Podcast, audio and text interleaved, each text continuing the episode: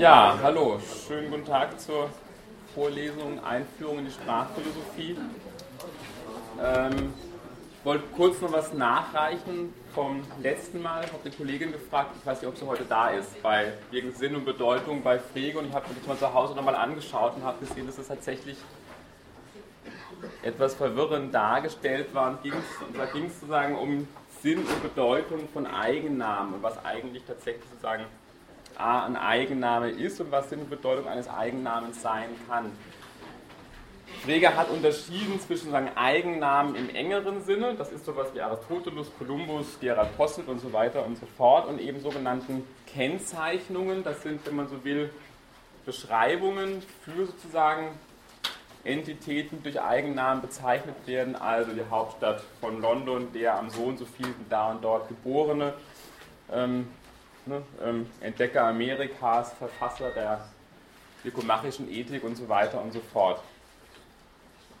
Der Punkt ist der, worauf Frege aufmerksam macht, und das war das, was in der Darstellung nicht ganz klar geworden ist, glaube ich, auf der Folie vom letzten Mal, ich habe es auch schon erneuert, ist, dass Frege mokiert, dass in den natürlichen Sprachen der Sinn natürlich schwankend ist, und zwar von den Eigennamen im eigentlichen Sinne, im engeren Sinne. Also sein Argument ist, und das darf in der Begriffsschrift eigentlich nicht sein, er sagt, wenn ich so einen Eigennamen habe wie Aristoteles, dann wird der eine sich darunter vorstellen, das stimmt ja, ne, der griechische Philosoph, der da irgendwann gelebt hat, der andere wird sagen, klar, der Verfasser irgendwie der Poetik, der Rhetorik und der nikomachischen Ethik und so weiter und so fort. Das heißt also, das Problem, was er sieht in den natürlichen Sprachen, ist, dass sozusagen der Sinn eines Eigennamen im engeren Sinne gewissermaßen schwankend ist und nicht eindeutig definiert ist. Seine Forderung ist ganz klar, in der logischen, exakten Sprache darf das eigentlich nicht vorkommen. Da muss eigentlich für jeden Namen, für jeden Eigennamen sozusagen immer nur ein Sinn auch tatsächlich in Frage kommen. Anders formuliert heißt es, dass ich im Grunde genommen sozusagen, wenn ich davon spreche, na, wann habe ich eigentlich tatsächlich die Bedeutung eines Eigennamens erfasst, nämlich den Eigennamen Aristoteles, dann kann man das umgekehrt so formulieren nach, nach Frege, dass man sagt, im Grunde ist es so, dass eigentlich ich in der Lage sein müsste, für eine vollständige Erkenntnis von jedem gegebenen Sinn, also von jeder Kennzeichnung angeben zu können, ja, gehört zu Aristoteles oder gehört nicht dazu. Ich müsste in der Lage sein, sämtliche möglichen sozusagen Kennzeichnungen anzugeben. Das ist natürlich faktisch unmöglich, das ist ganz klar. Von daher sozusagen ist insofern sozusagen auch ja, diese vollständige Erkenntnis sozusagen oder eben eine Bedeutung eines Eigennamens immer nur sozusagen letztendlich approximativ oder partiell gegeben. Aber der Punkt ist der, dass natürlich genau hier Frege ein Problem sieht, das ich hier aufweisen möchte. In den natürlichen Sprachen gibt es da sozusagen ein, ein Schwanken und ich weiß eigentlich nie genau, was jemand darunter versteht unter sozusagen diesem Sinn eines Eigennamen im strengeren Sinne und das natürlich ausgeschlossen werden aus einer Begriffsschrift, ähm, die sozusagen eben auch den logischen Anforderungen eines strengen Kalküls gehorchen soll. Okay, gibt es dazu noch Fragen? Gut, dann würde ich vorschlagen, wir machen dann starten gleich weiter mit Wittgenstein, seinem frühen Wittgenstein, der ja jemand ist, der im Grunde genommen ganz eng anknüpft an, an Frege und im Grunde genommen eigentlich die Überlegungen von Frege nochmal radikal weiterdenkt. Vielleicht noch ein paar Worte zur Vorlesung. Sie können mal eine Rückmeldung geben. Mir ist klar, dass wir immer nicht fertig werden mit den Folien, die ich habe. Ähm, das hat damit was zu tun, dass mir eigentlich wichtig ist, dass Sie zurückfragen. Also ich finde es für mich spannend dann auch für Sie, wenn wir hier eine Diskussion haben. Ich finde es weniger tragisch, wenn wir mit den Folien nicht durchkommen ist dann zwar didaktisch nicht so schön, was keine Zusammenfassung mehr gibt und das Ganze nicht mehr so rund ist. Ähm, also ich würde sozusagen bei diesem Kompromiss eigentlich bleiben wollen, dass wir sozusagen hier auch weiterhin diskutieren, immer sozusagen mit dem Nachteil, wir kommen vielleicht in den Folien nicht ganz durch, aber ich denke, Sie haben die Folien so und so. Mir ist eigentlich auch wichtiger im Grunde genommen, dass Sie mitdenken und hier auch fragen. Und siehe eben jetzt gerade das Beispiel mit Frege, also eben, ähm, es ist auch einfach gut, wenn Sie dann einhaken und selber auf Dinge kommen irgendwie, die verbesserungswürdig sind oder wo auch vielleicht bestimmte Dinge einfach dann noch präzisiert gehören, letztendlich. Also dürfen wir gerne mal eine Rückmeldung dazu geben, wie ist das für Sie? Es ist überhaupt kein Problem, dass ich fertig werde mit den Folien. Nur dann zu sagen, ist einfach klar, dass die Fragezeit begrenzter sein muss. Dann kommen wir immer sauber durch. Das ist sozusagen das ist jetzt weniger das Problem. Ich habe, mir macht es eigentlich mehr Spaß, wenn Sie fragen und ich auch ein bisschen ins Denken komme und nicht nur irgendwie so runter erzähle. Aber Sie dürfen mir gerne was für eine Rückmeldung geben. Keine Meinung zu, ist es Ihnen egal oder? Sie dürfen mir ruhig mal eine Rückmeldung geben, auch während des Semesters. Ich bin eigentlich immer sehr dankbar drum, wenn Sie irgendwie ein Feedback geben, auch zur Vorlesung. Also passt alles so, okay. Also, wie gesagt, also wenn wir nicht fertig werden in Folien, bitte immer nicht böse sein. Ich gehe einfach davon aus, ich, ich versuche es dann zu wiederholen das nächste Mal, aber ich finde es spannender, wenn Sie einfach fragen und wir hier auch ein bisschen ins Gespräch kommen. Zu heute, also einerseits ein kurzer Rückblick zur Frege nochmal, sozusagen diese Korrektur habe ich ja gerade schon angebracht. Wir werden dann sagen, uns zumindest mal das Frühwerk anschauen, den Tractatus Logicus Philosophicus. Ähm, das wird relativ knapp geschehen. Es wird dann sozusagen der Hauptaugenmerk in der Stunde und auch das nächste Mal werden wir nochmal Wittgenstein machen. Es wird der erste Teil sein zu Wittgenstein.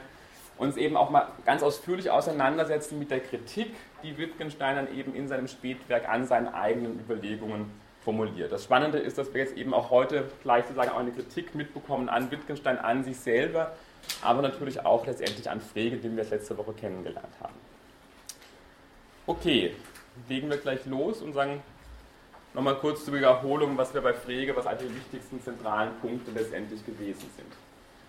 Klar war, und das habe ich auch versucht deutlich zu machen, dass sozusagen Frege kein Sprachphilosoph ist. Er ist überhaupt kein Philosoph, sondern eigentlich Mathematiker und Logiker. Er versucht eigentlich die Mathematik auf sozusagen logisch feste Fundamente zu stellen. Und das führt ihn interessanterweise letztendlich dann zu sprachtheoretischen Überlegungen und eben auch zu der Forderung, man müsste eigentlich sowas formulieren wie eine eben eine Begriffsschrift oder eben ein logisch strenges Kalkül. Ich hatte auch letztes Mal angedeutet, dass Frege tatsächlich eigentlich der Erste ist nach Aristoteles, der es geschafft, eigentlich die Logik nochmal sozusagen auf neue, neue Beine zu stellen.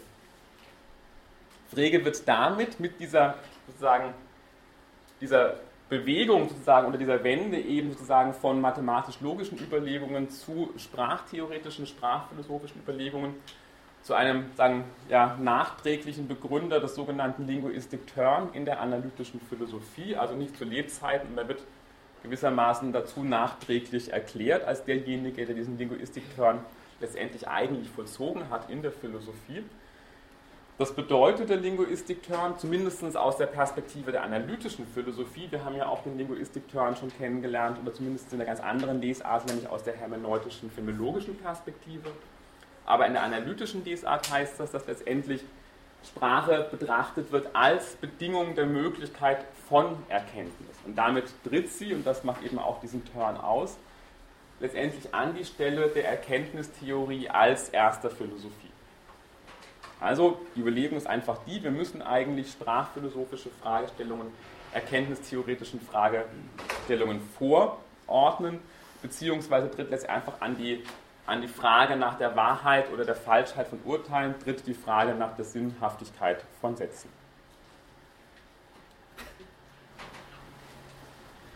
Der Punkt, oder womit sozusagen, was das auch nicht als Konsequenzen letztendlich einfach hat, dann für sozusagen auch dann die Sprachphilosophie ist das und deswegen auch der Begriff der analytischen Philosophie der Sprache. Es geht also jetzt um eine Analyse sozusagen der sprachlichen Strukturen der Sprache, in denen philosophische Sätze formuliert werden. Daher sagen dieser Begriff eben auch der Analyse, es geht um eine Zerlegung in die kleinsten Bestandteile und letztendlich sozusagen daher auch der Name, also im Vordergrund steht die logische Analyse.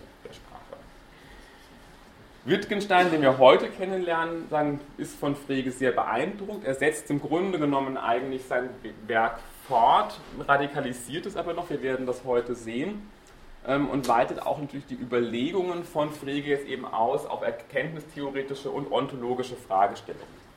Also Frege, das haben wir das letzte Mal ja auch gesehen, war in seinen Ansprüchen relativ bescheiden. Also er hat ja nie den Anspruch erhoben, jetzt Philosophie zu betreiben, sondern das waren einfach Überlegungen, wo er gesagt hat, okay, offensichtlich, wenn wir uns unsere natürlichen Sprachen angucken, dann müssen wir bestimmte Dinge beachten, da liegen gewisse Schwierigkeiten, weil eben offensichtlich die logische Struktur der Sprache nicht sozusagen ihrer grammatikalischen Oberflächenstruktur entspricht.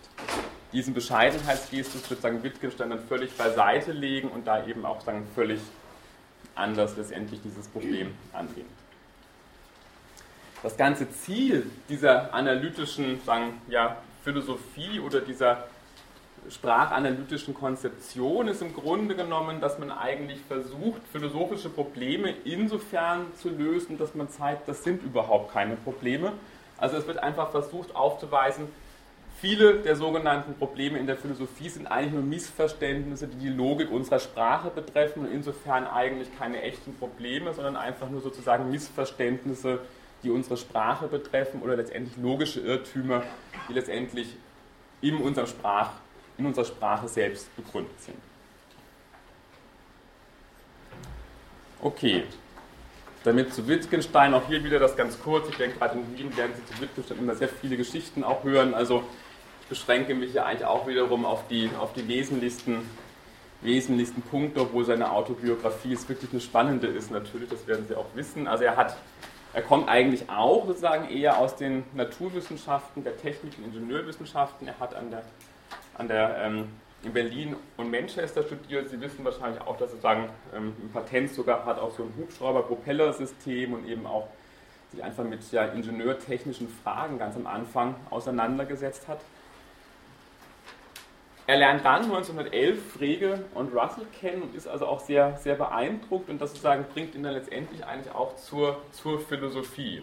Ähm, also er beginnt sozusagen sich mit mathematisch-philosophischen Fragestellungen immer stärker auseinanderzusetzen. Ähm, er meldet sich dann, obwohl er zu der Zeit sagen, in England ist, als Kriegsfreiwilliger in den Ersten Weltkrieg und man sagt ja auch, dass der berühmte Tractatus Logicus Philosophicus angeblich mehr oder weniger in den Schützengräben entstanden ist. Also ist wahrscheinlich eher ein Mythos, aber er sagen, beginnt sukzessive an diesem Traktatus zu arbeiten und bringt sozusagen das eben auch dann von 1918, das heißt eigentlich genau sagen zu Kriegsende, letztendlich diesen Traktatus zu einem Abschluss und er wird dann drei ähm, Jahre später veröffentlicht.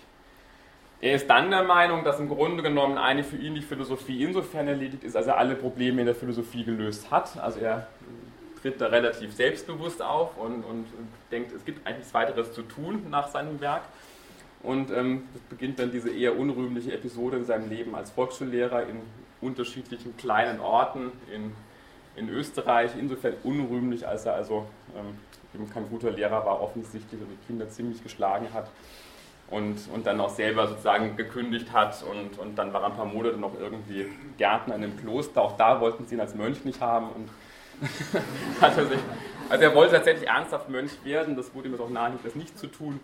Und ähm, das hat dann wiederum eigentlich zu seiner Rückkehr letztendlich, also über eine ganze Reise sagen von Umwegen, hat er sich dann wiederum der Philosophie zugewendet und jetzt aber eben tatsächlich eben in einer ganz kritischen Auseinandersetzung an seinem Frühwerk, also sagen, er bricht in Anführungszeichen auf den ersten Blick relativ radikal mit seinen Überlegungen und sagen, arbeitet im Grunde genommen sozusagen sukzessive sozusagen an, an Überlegungen, ähm, aber sozusagen es wird im Grunde genommen von ihm nichts mehr publiziert. Also er schafft es eigentlich nicht, eines seiner also kein einziges Werk mehr fertiggestellt. Das einzige Werk, das wirklich veröffentlicht wird zu seinen Lebzeiten, wird der Traktatus Logicus Philosophicus sein. Gut, aber es gibt noch viele Geschichten zu Wittgenstein, also ich glaube, da kann man noch eine ganze Menge sicherlich erzählen. Ich werde Ihnen das hier sagen, jetzt auf, aufsparen. Das Spannende an Wittgenstein, deswegen ist er auch für uns einfach so interessant oder auch letztendlich eigentlich als, als, ähm, als Philosoph auch spannend, weil ich denke, eigentlich Philosophen sind immer dann spannend, wenn sie anfangen, sich selber zu reflektieren und in Frage zu stellen. Das ist bei Wittgenstein eigentlich dezidiert tatsächlich der Fall und zwar insofern einfach man wirklich zeigen kann, dass sich im Grunde genommen eigentlich zwei ganz wichtige philosophische Strömungen auf Wittgenstein beziehen, nämlich eben einerseits die sogenannte Philosophie der idealen Sprache, also eben vor allem der Wiener Kreis, und die knüpft stark an, an sein Grundwerk, also an die Tractatus Logicus Philosophicus. Und die zweite wichtige Strömung ist die, dass an der Philosophie der normalen Sprache, das sozusagen führt dann sozusagen zum Beispiel eben hin zur Sprechakttheorie bei Austin oder bei John Searle. Ähm, wir haben also jetzt hier wiederum diese beiden Strömungen, die ich ja schon sagen, in der frühen Neuzeit assoziiert hatte mit den Namen Leibniz und Locke. Also hier sagen, sehen wir Grunde genommen innerhalb von einer Person, nämlich Wittgenstein, das vereint, dass er, wenn man so will, an diesen beiden, an diesen beiden Positionen oder Einstellungen gegenüber dem, was wir sozusagen als Sprache verstehen, arbeitet. Der Punkt ist der, und das sei deswegen noch angemerkt, also einerseits sieht es so aus, als gäbe es einen radikalen Bruch. Er veröffentlicht den Tractatus Logicus Philosophicus, ist dann der Meinung, alles geklärt zu haben, alle Probleme seien endgültig gelöst. Eben dann kommt diese Zwischenperiode, wo er alles Mögliche macht. Ähm, er baut noch ein Haus, das werden Sie auch vielleicht wissen, also die, das ist glaube ich das ungarische Kulturinstitut, das sogenannte Wittgenstein-Haus, also er ähm, ist also auch architektonisch zwischenzeitlich sogar noch tätig für seine Schwester in dem Fall. Ähm, also auf der einen Seite offensichtlich äußerlich betrachtet ein relativ radikaler Bruch mit seinem eigenen Werk. Auf der anderen Seite natürlich sozusagen einfach eine ganze Reihe von durchgängigen Themen, die sozusagen sich einfach fortsetzen von seiner ganz frühen Auseinandersetzung mit der Philosophie und der Sprache bis zu seinem Spätwerk hin. Also von daher wird in der Rezeption eigentlich mittlerweile eher sozusagen von einer, einer Denkentwicklung bei Wittgenstein gesprochen und nicht sozusagen zwei völlig getrennten ähm, ja, Denkansätzen, sondern man kann durchaus natürlich eine gewisse Entwicklung nachvollziehen. Und man kann natürlich auch sehr gut zeigen, dass im Grunde seine Kritik natürlich am Traktatus in seinem Spätwerk ganz wesentlich ist, sozusagen für das, was dann eben auch später entwickeln wird. Wie sieht der Traktatus aus? Ich glaube, Sie haben ja im Reader wirklich nur das Vorwort drin. Also wir haben sozusagen uns darauf einfach mal verzichtet, in dem Reader jetzt sozusagen den Traktatus oder diese zentralen Passagen abzudrucken. Deswegen einfach nur ein kurzer Überblick dazu. Ähm, deutlich gemacht habe ich schon, also sagen, er knüpft wirklich sozusagen an die Arbeiten an von Russell und Frege. Dass er das auf eine sehr eigene und offensichtlich auch nicht sehr leicht verständliche Art und Weise tut, wird sehr schön deutlich in einem Brief von Frege, den Frege sozusagen an Wittgenstein schreibt, der also offensichtlich mit dem Traktatus seine größten Schwierigkeiten hatte. Also wenn Sie den Traktatus lesen, dürfen Sie es auch nicht deswegen sofort frustriert sein. Frege war es auch und ähm, von daher, ich finde, so sagt also jetzt schreibt äh, Frege an Wittgenstein, ich finde Sie die Abhandlung schwer verständlich. Sie setzen Ihre Sätze nebeneinander, meistens ohne sie zu begründen oder wenigstens ohne sie ausführlich genug zu begründen. So weiß ich oft nicht, ob ich zustimmen soll, wenn der Sinn nicht deutlich genug ist. Also wir sehen hier sehr schön, Frege hat mit dem Sinn der Sätze von ähm, Wittgenstein durchaus seine Schwierigkeiten. Das ist natürlich auch ein gewisses Paradox. Insofern natürlich, dass gerade Wittgenstein jemand ist, der im Traktatus der Meinung ist, es dürfte keine unsinnigen Sätze geben. Frege war sich dessen offensichtlich nicht so sicher. Wie ist das strukturiert? Also wie Sie sagen, ist auch der Text einfach aufgebaut und das ist auch relativ markant und, und erstmal auf den ersten Blick auch wirklich frappierend. Es gibt ein Nummerierungssystem, also mit Hauptsätzen und Untersätzen. Sie werden das kennen, 1, 1, 1, 1, 2, 3. Das ist relativ verführerisch, weil man irgendwie denkt, es müsste da jetzt sozusagen ein strenges System von Prämissen und Konklusionen geben. Das ist aber nicht der Fall. Also da wird über die äußere Form wird hier sozusagen eine strenge Ableitbarkeit suggeriert, die aber faktisch so gar nicht existiert. Also die nicht sozusagen jeder, man hat immer den Eindruck, das folgt direkt aus diesem Satz, der über oben drüber steht, aber das ist eher sozusagen auf eine rein oberflächliche Eindruck. Faktisch finden sich also keine strengen logischen Produktionsbeziehungen zwischen diesen Sätzen und auch zwischen den Obersätzen und den Untersätzen. Zum Teil schon, aber nicht sozusagen stringent durchgehend. Diese sieben Hauptsätze bilden, wenn man so will, das Grundgerüst der gesamten Abhandlung. Also es gibt einfach so in den ersten beiden Abschnitten und ersten beiden Hauptsätzen werden Fragen der Ontologie abgehandelt, dann der Erkenntnistheorie, der Sprache, eben auch jetzt ihrer inneren Struktur und den letzten Punkt oder den letzten Satz bringt, bildet sowas in Anführungszeichen wie eine transzendental-philosophischer Ausblick, also in dem Sinne einer Bedingung der Möglichkeit von Philosophie überhaupt.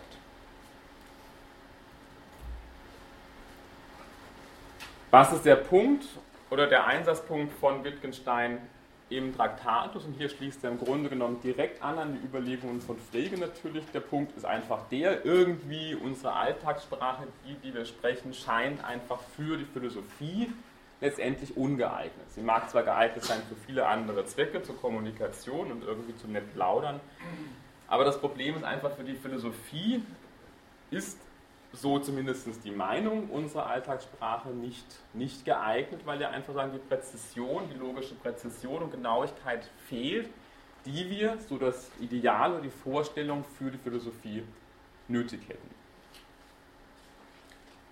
Ich zitiere das gerade, in der Umgangssprache kommt es ungemein häufig vor, dass dasselbe Wort auf verschiedene Art und Weise bezeichnet oder dass zwei Wörter, die auf verschiedene Art und Weise bezeichnen, äußerlich in der gleichen Weise im Satz angewandt werden. Was heißt das? Das erste, glaube ich, ist relativ klar. Also wir haben einfach sowas wie Ambiguitäten, Mehrdeutigkeiten in der Sprache. Das Wort Bank kann einmal den Gegenstand bezeichnen, auf den ich mich setzen kann. Das kann aber auch sagen, eben das Institut sein, wo ich mein Geld hinbringe. Auch natürlich sagen, in der Verwendung von bestimmten Ausdrücken. Ich kann einmal sagen, das Pferd steht auf der Wiese, dann ist sozusagen Pferd ein singulärer Terminus. Ich kann aber sagen, Pferde sind Säugetiere, dann wird sozusagen hier natürlich jetzt der Ausdruck Pferd als ein ja, allgemeiner Gattungsbegriff verwendet. Der zweite Punkt geht in eine etwas andere Richtung, der ist der, dass wir oft mehr oder weniger, das andere wäre eher ein semantisches Argument. Das zweite, die zweite Beobachtung ist die, dass also offensichtlich hier, man könnte auch von einer gewissen Verführung der Grammatik sprechen. Das will ich, ich sage, Peter entzieht sich irgendwie seinen Hausarbeiten oder das Sein entzieht sich, dann sieht das so aus, dass sozusagen Sein und Peter irgendwie ja offensichtlich da an derselben Stelle in dem Satz stehen und wir neigen dann dazu, als könnten wir das Sein und Peter irgendwie gleich behandeln. Oder wenn wir sagen, Peter hat ein Auto und Peter hat Schmerzen, dann suggeriert uns hier die Grammatik, dass man irgendetwas haben kann, nämlich Schmerzen oder ein Auto, dass auch gewissermaßen da eine ontologische Ähnlichkeit sein müsste zwischen dem Schmerz und dem Auto. Und offensichtlich handelt es sich aber hier um ganz andere Seinsbereiche und die Diagnose von Wittgenstein ist die zu sagen, also wir müssen einfach wahnsinnig aufpassen, dass wir hier eben einer Verführung der Grammatik erliegen und dass wir glauben, wir könnten jetzt plötzlich über Schmerzen sprechen, wie über Autos, Regenschirme und so weiter und so fort. Also hier sozusagen eine, ein doppeltes Problem. Einerseits ist die Sprache einfach semantisch nicht genau und andererseits ist sie eben auch gibt es gewisse Formen der Verführungen durch die Grammatik, dass wir glauben, wir könnten gewisse Begriffe, Ausdrücke gleich behandeln, nur weil sie gewissermaßen in unserer Sprache gleich behandelt werden. Ne? Also weil ich sagen kann, das Sein entzieht sich und Peter entzieht sich, tun wir so, als könnte man das Sein genauso behandeln wie eine Person. Das Problem in der Philosophie ist, dass sie eben jetzt genau auf sehr fatale Art und Weise solche Ungenauigkeiten aus der Alltagssprache übernimmt und daraus sozusagen auch ihre Systeme letztendlich entwickelt. Ne, und deswegen kann ich dann eben anfangen, ganze philosophische Abhandlungen über das Sein oder das Nichts zu schreiben. Die Überlegung, nämlich die meisten Sätze und Fragen, welche über philosophische Dinge geschrieben werden, sind, sind nicht falsch, sondern unsinnig. Wir können daher Fragen dieser Art überhaupt nicht beantworten, sondern nur ihre Unsinnigkeit feststellen. Was heißt das hier? Denken Sie wiederum an Frege. Frege hat ja auch versucht zu zeigen, dass es eben bestimmte Sätze gibt, die zwar sinnvoll sein können, aber keine Bedeutung haben. Wittgenstein radikalisiert das gewissermaßen nochmal und argumentiert, es gibt eigentlich bestimmte Sätze, eben von denen können wir gar nicht sagen, ob sie wahr oder falsch sind, zu sagen, sie sind in dem Sinne eben auch überhaupt nicht wahrheitsfunktional. Frege würde nur sagen, sie haben keine Bedeutung, aber sie haben trotzdem einen Sinn. Wittgenstein geht in dem Sinne noch einen Schritt weiter, als er sagt, diese Sätze selbst sind unsinnig. Ne? Im Grunde genommen sind sie eigentlich reines Geräusch, zu sagen, sie haben keinerlei Sinn, den sie letztendlich kommunizieren.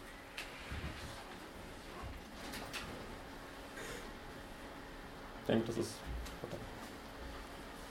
Daraus sozusagen folgt, da gibt es gewisse Konsequenzen auch dahingehend, was eigentlich unter Philosophie verstanden wird. Also natürlich verändert diese ganze, dieser ganze Linguistik-Turn nicht einfach nur, und das muss ich einfach auch klar machen, der Linguistik-Turn heißt nicht jetzt nur, dass einfach, okay, jetzt Sprache in den Mittelpunkt des Interesses tritt, sondern es heißt natürlich, dass das, was Philosophie wird, von seinem Verständnis her grundlegend revidiert wird. Also Verständnis von Philosophie verändert sich natürlich und damit eben auch die Aufgabe sozusagen, was die Philosophie eigentlich zu leisten hat. Ne, es hat relativ radikale Konsequenzen. Das Verständnis von Philosophie ändert sich natürlich auch ganz vehement oder ganz radikal mit dem Linguistik-Turn. Im Grunde genommen ist jetzt die Aufgabe der Philosophie nichts anderes als Sprachanalyse. Das war ja eben noch ein Teil, auch den Locke genannt hat. Erinnern Sie sich, also an dem Ende des zweiten Buches spricht er ja auch davon, dass eigentlich, sagen, wenn er jetzt weitermachen will in seiner erkenntnistheoretischen Schrift oder eben in seiner Schrift sozusagen zu unseren Ideen, ähm, dass er also erst sozusagen mal den Boden bereinigen muss, eine Art Sprachkritik oder Sprachreinigung durchführen muss, um diesen Problemen wirklich näher zu kommen. Bei Wittgenstein geht das so weit, dass sich eigentlich Philosophie prinzipiell eigentlich auf eine logische Analyse der Sprache zu beschränken hat. Und hier sozusagen eben dann die Konsequenz, ich habe das ja vorher schon angedeutet, dass letztendlich eigentlich mehr oder weniger alle unsere philosophischen Probleme auf nichts anderem beruhen, als auf Missverständnissen, die unsere Sprachlogik betreffen. Es sind eigentlich eben gar keine echten Probleme, sondern in dem Sinne einfach nur Scheinprobleme, die in Scheinsätzen letztendlich formuliert werden. In dem Sinne kann es Wittgenstein sagen, die meisten Fragen und Sätze der Philosophen beruhen darauf, dass wir unsere, dass wir unsere Sprachlogik nicht verstehen. Und damit ist die Aufgabe der Philosophie auch klar vorgegeben. Es geht also sozusagen für den Philosophen, die Philosophen jetzt darum, dann die Sprachlogik zu verstehen und damit eben letztendlich dazu beizutragen, im Grunde genommen einen Großteil, wenn nicht alle philosophischen Probleme als letztendlich Scheinprobleme zu entlarven.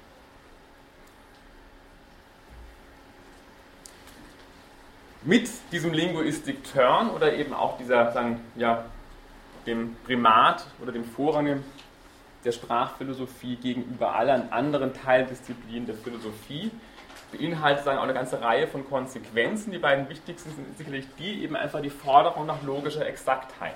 Das Exaktheitsideal, das ist ja bereits angeklang, angeklungen. Also der Punkt ist der, und offensichtlich genügt diesem Ideal unsere natürliche Sprache nicht. Und von daher dann kommt dann eben dieser ganz berühmte Satz von Wittgenstein, oft wahrscheinlich einer der meistzitiertesten Sätze in der Philosophie überhaupt. Was sich überhaupt sagen lässt, lässt sich klar sagen, und wovon man nicht reden kann, darüber muss man schweigen.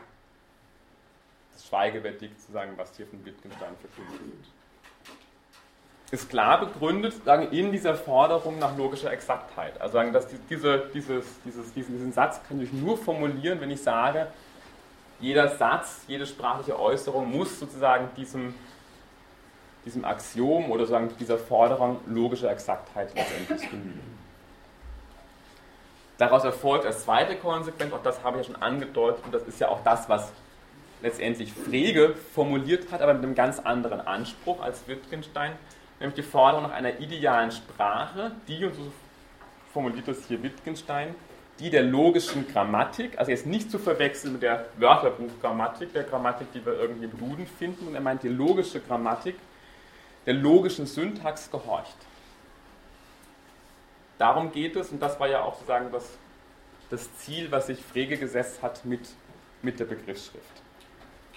Nur, und das nochmal zur Erinnerung, war ja sozusagen bei Frege war das Ganze sehr viel bescheidener formuliert. Der Frege hat ja argumentiert, dass Sprache, das habe ich so, haben wir nicht mehr besprechen können, aber Sie haben auf den Folien, bringt einen schönen Werkzeug-Handvergleich. Er sagt im Grunde genommen, in unseren natürlichen Sprachen ist, ist in der Hand vergleichbar. Die Hand ist in der Lage, die menschliche Hand, sich Werkzeuge zu schaffen zu ganz unterschiedlichen Zwecken. Ne? Und das sozusagen vergleicht er mit den natürlichen Sprachen. Und er argumentiert, dass im Grunde genommen die logische Begriffsschrift, die er entwickelt, nichts anderes ist als eben jetzt ein Werkzeug zu ganz bestimmten Zwecken.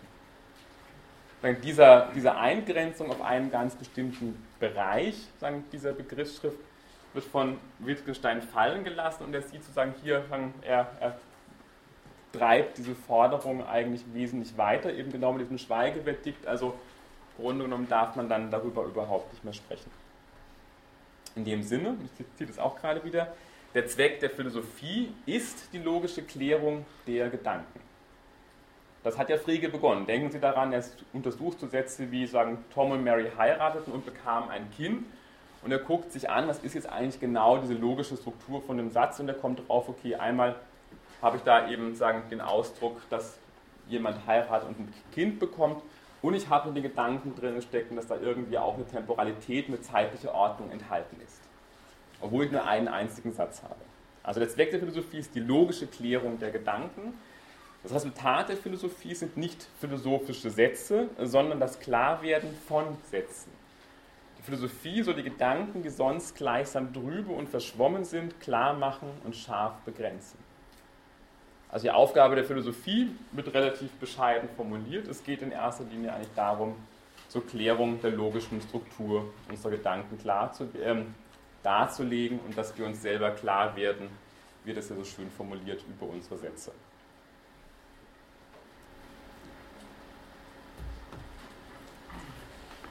In dem Sinne, und ich habe das eigentlich auch schon angedeutet, ist die Aufgabe der Philosophie genau die, nämlich eigentlich zu unterscheiden einfach zwischen sinnvollen und unsinnigen Sätzen. Und das ist nichts anderes als zu unterscheiden zwischen Sätzen, die wahrheitsfunktional sind, also von Sätzen, wo wir sagen können, die können überhaupt wahr oder falsch sein, oder Sätzen, wo wir nicht sagen können, die diesem Kriterium gar nicht genügen. Also es sollen nur noch Sätze sozusagen irgendwie eine Gültigkeit haben oder es werden nur Sätze als sinnvoll bezeichnet, die auch in dem strengen Sinne eben wahrheitsfunktional sein können. Die wahr sein können oder falsch sein können, aber sie sollen zumindest eins von beiden sein. Und in dem Sinne eben das Aufweisen letztendlich von Sätzen, die eigentlich gar keine Sätze sind. Also hier die Formulierung, die auch sich gerade im Wiener Kreis findet oder bei Karnach eben von sogenannten Scheinsätzen. Also die daherkommen, die irgendwie so aussehen. Ein Satz wäre nach Karnach, das Sein entzieht sich. Ne? Das kommt daher, ist ein wunderbarer deutscher Satz, alles stimmt, gibt ein Subjekt, ein Prädikat. Ne? Das Ganze ist sozusagen schön ordentlich grammatikalisch konstruiert. Und Karnach würde sagen, das ist ein Scheinsatz, weil hier Wörter verwendet werden in Kategori ja, kategorialer falscher Zuordnung ähm, und, und dieser Satz im Grunde genommen eigentlich gar kein Satz ist, auch in unserer Sprache so tut, als könnte ich sozusagen einen sinnvollen Satz konstruieren. Und Karnachs Forderung ist einfach die, oder eben auch zum Beispiel jetzt Wittgensteins Forderung wäre die, dass in einer logisch exakten Sprache der Satz, das Sein entzieht sich überhaupt, wie formuliert werden dürfte. Also es müsste eine Sprache geben, in der so ein Satz gar nicht möglich sein könnte. In dem Sinne also die richtige Methode der Philosophie wäre eigentlich nicht die, nichts zu sagen, als was sich sagen lässt, also Sätze der Naturwissenschaften. Also etwas, was mit Philosophie nichts zu tun hat. Und dann immer, wenn ein anderer etwas Metaphysisches sagen wollte, ihm nachzuweisen, dass er gewisse Zeichen seinen Sätzen keine Bedeutung gegeben hat. Also Philosophie hätte also jetzt, oder Philosoph oder Philosophen die Aufgabe, einfach nur sozusagen Schiedsrichter zu spielen. Ne? Immer sozusagen zu pfeifen, irgendwie die rote Karte zu zeigen, wenn da irgendwie ein Satz auftaucht, da ist aber keine, nur da hast du einen Ausdruck, das, der hat keine Bedeutung. Ne? Also Philosophie wird reduziert auf diese Schiedsrichterfunktion, immer die rote Karte zu ziehen, einem anderen Philosophen gegenüber und dann sagen, okay, keine Bedeutung, keine Bedeutung, keine Bedeutung. Ja? Das hat dann Wittgenstein Heidegger auch die rote Karte gezeigt.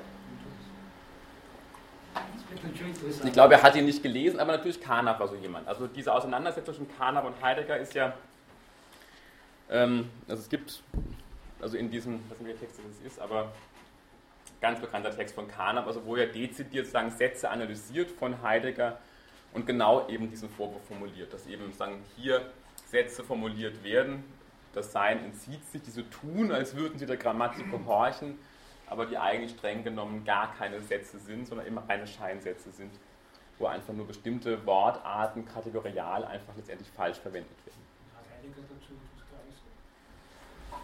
Es gibt, ich, ich, ich muss das nachdenken, es gibt irgend so eine Debatte irgendwie in den 30er Jahren. Aber ich kann es jetzt nicht mehr genau rekapitulieren. Irgendwas mit, mit ich glaube, Kassierer war da auch gemeint, genau. Also es gab, es gab da schon so eine Debatte auch zwischen, zwischen diesen Positionen.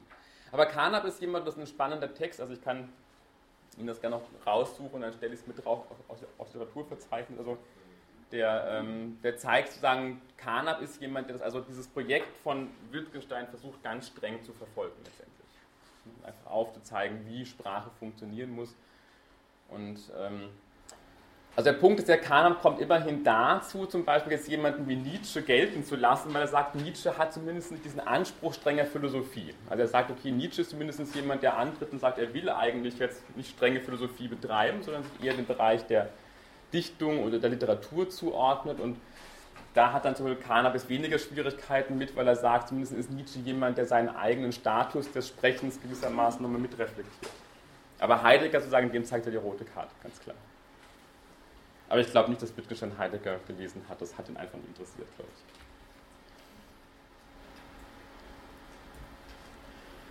Also wir können jetzt sagen, ein erstes Zwischenresümee mal ansetzen. Aufgabe der Philosophie ist sowas wie Sprachkritik. Ich habe ja auch schon von Sprachreinigung gesprochen, also diese Formulierungen gibt es auch beim späten Wittgenstein, also sagen Sprachkritik und logische Klärung der Gedanken. Das sind also die beiden zentralen Aufgaben der Philosophie. Klar werden über unsere Sätze und, und hier eben dieser sehr, ja, wenn man sagen, restriktive Auffassung von dem, was Philosophie tun kann und soll, nämlich eben einfach, wir sollen nicht eigene Sätze aufstellen.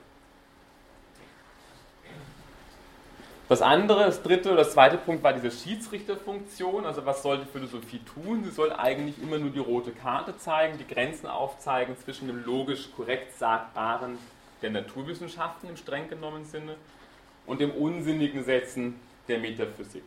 Das wäre sagen die minimale Aufgabe, die sozusagen jetzt Wittgenstein der Philosophie letztendlich noch lässt. Das Diktum ist, oder sagen auch das Selbstverständnis ist, dass tatsächlich durch eine solche logische Analyse der Sprache alle philosophischen Probleme gelöst werden können. Also soweit geht tatsächlich Wittgenstein, glaubt eigentlich, damit ist sozusagen die Philosophie auch tatsächlich beendet.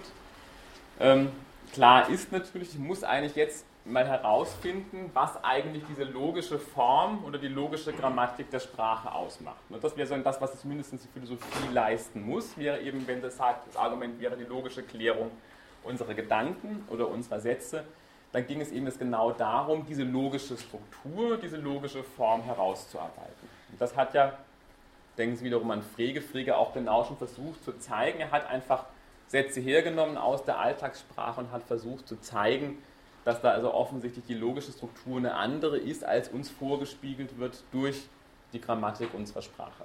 Ja, bitte?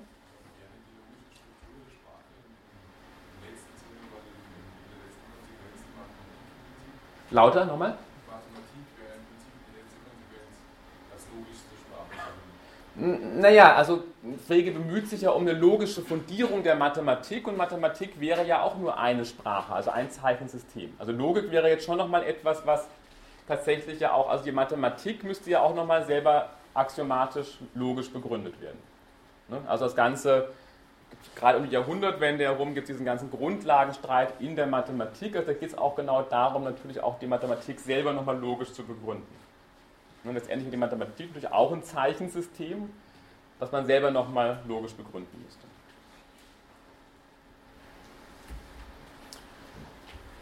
Wir gucken uns das kurz, das bitte ich nur bitte, ja? Ja, was sind für Wittgenstein dann alle abstrakten Begriffe Figuren? Also alles, was ähm, ja, alle abstrakten ja, also man, wenn man nicht aufpassen kann, Freiheit, Sein, Gerechtigkeit, also das sind das, das Schöne, das Erhabene, das Wahre. Ähm, das Wahre vielleicht noch, das ist ein Gegenstand bei, bei Frege, aber sozusagen, also natürlich, wenn das, das, das wären irgendwie Begriffe, die jetzt ja auch streng genommen nach, nach, nach Frege keine Bedeutung hätten. Auch nicht. Also es wären eigentlich sagen, das kann ich sozusagen da, wo ich nichts klar sagen kann. Ich kann zwar Sätze formulieren, aber sozusagen da, sozusagen, wo ich nichts, entweder alles, was ich sage, das lässt sich klar sagen oder ich muss darüber schweigen. Er öffnet das Feld gewissermaßen wirklich in einem großen Bereich. Also es gibt natürlich trotzdem sagen, bei ihm ethische und ästhetische Fragestellungen, aber sozusagen das wird sozusagen in einem, ja, in einem Bereich irgendwie getan, wo ich zumindest philosophisch streng nichts drüber sagen kann.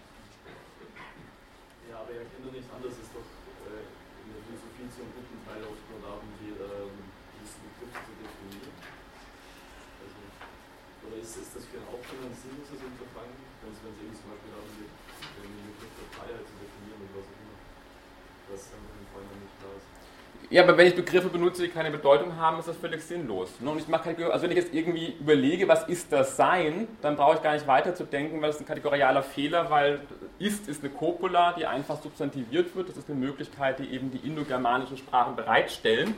Ne?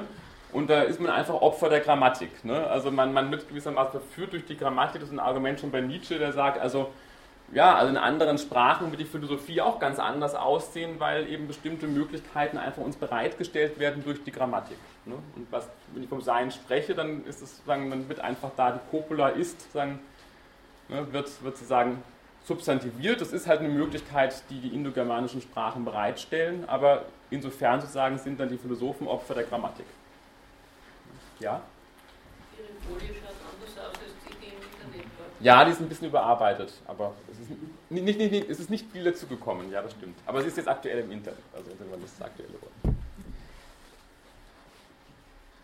Ich habe das kurz ergänzt, nur als, als Verdeutlichung. Ich will da jetzt gar nicht im Einzelnen näher drauf eingehen. Nur was ist sozusagen diese logische Abbildtheorie von Wittgenstein? Und Sie werden jetzt einfach viele Dinge wiedererkennen, die wir bei Leibniz schon besprochen haben. Also Wittgenstein vertritt sowas wie ein atomistisches Modell, aber Vorsicht natürlich in dem Sinne, also es baut alles klein auf und wird immer größer.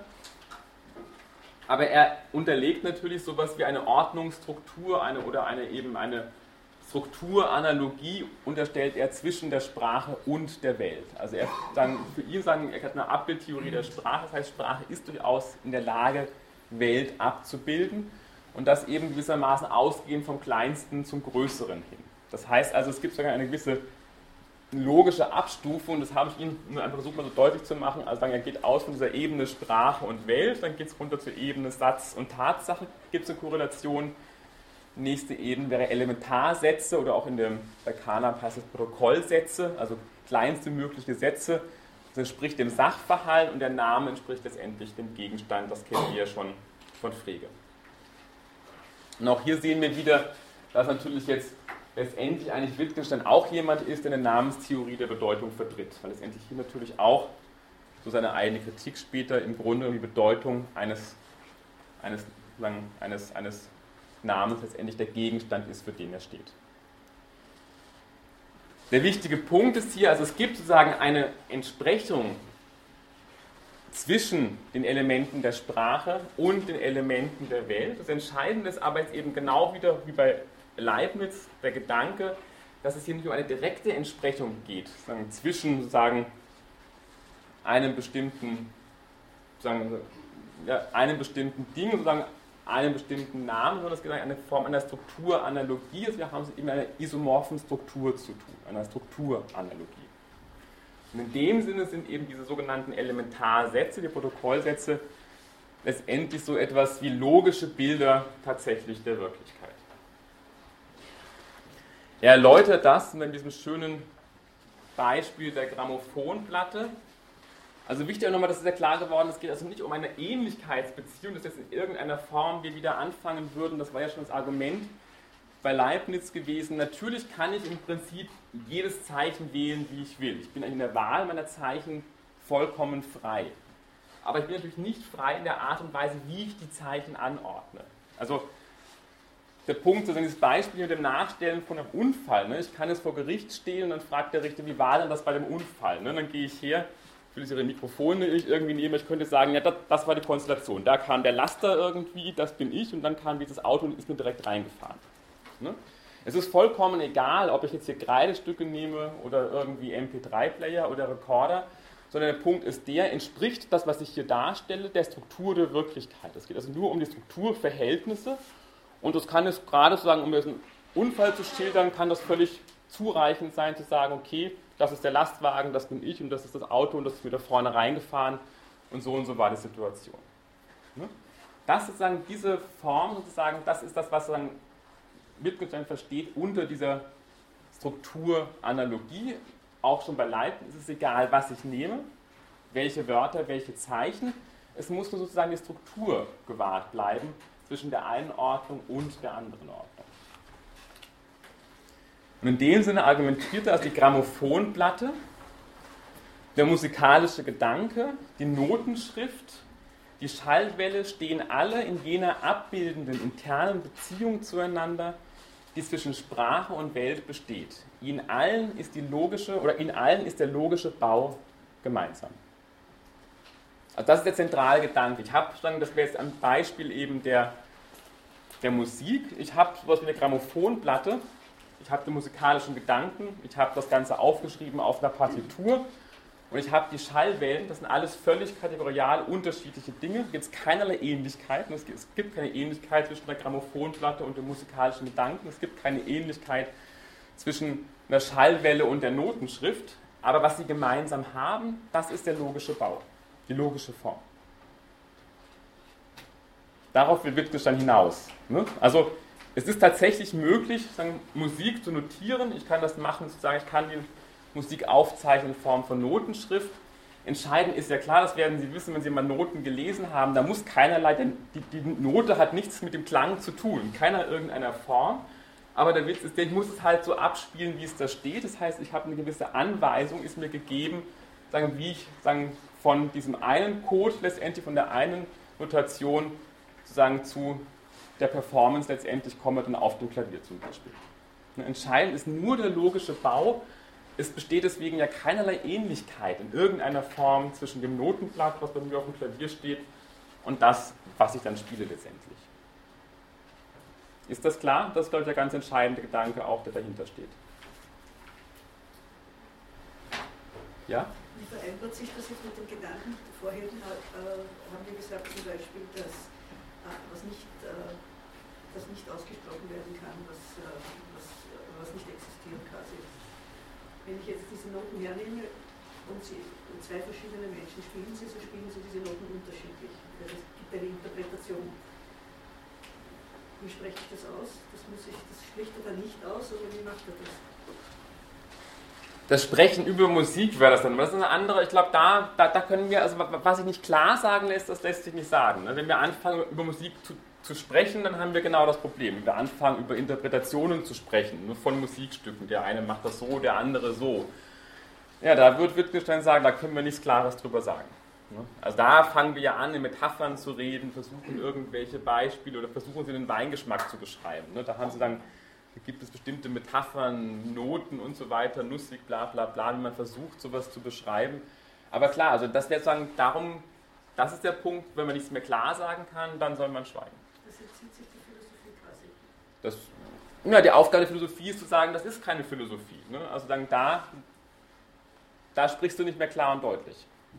Bei Heidegger wäre es aber klar da. Klar, aber das ist, das, ja, ja. Also, aber da würde, also da würde Wittgenstein sagen, das, ist, ne, das sind alles unsinnige Sätze, die da stehen. Einer nach dem anderen. Der Punkt ist aber der, und das ist auch spannend zu sagen, ist die logische Form der Abbildung, die ist selber sozusagen nicht mehr darstellbar. Das ist natürlich interessant. Also die logische Form, wenn ich jetzt versuchen wollte, was ist denn jetzt diese logische Form eigentlich, ne, von die all diesen vier Dingen gemeinsam ist? Die Grammophonplatte, der musikalische Gedanke, die Notenschrift, die Schallwelle. Und jetzt sagen wir, was ist jetzt die logische Form? Ne? Da setzt es aus. Also das, sozusagen, das ist der Punkt, wo auch Wittgenstein sagt, das kann, sozusagen, das zeigt sich nur noch. Darstellen kann ich das nicht mehr. Ich kann es ja nur wiederum in einer spezifischen Art und Weise artikulieren oder notieren.